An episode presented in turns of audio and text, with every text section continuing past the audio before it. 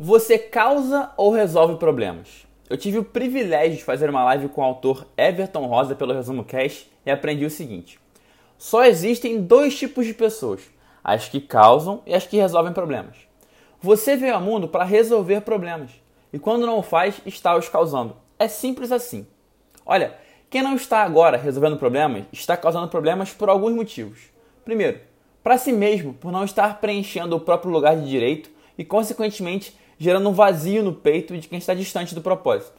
Segundo, para os outros, por não estar ajudando, não estar entregando a eles sua grande contribuição. Por fim, para o universo, que conta com você para que exerça o seu papel.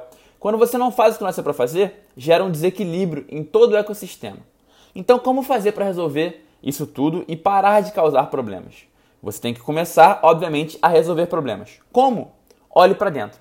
Encare sua grande dor de frente Entenda como é que você pode ajudar outras pessoas a não passarem pelo que você passou e da sua experiência de vida qual a melhor coisa que você pode fazer para ajudar as pessoas e o mundo.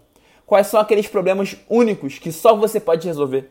Faça isso e se depare com a sensação incrível de preenchimento, de saber que está fazendo o que você nasceu de fato para fazer, que está exercendo sua função singular no emaranhado das coisas. E com isso tudo, você vai parar de causar problemas e vai começar a resolvê-los por você pelas pessoas, pelo mundo. Faça isso agora. Olhe para dentro. Encontre algo lindo quando o mundo mais precisa.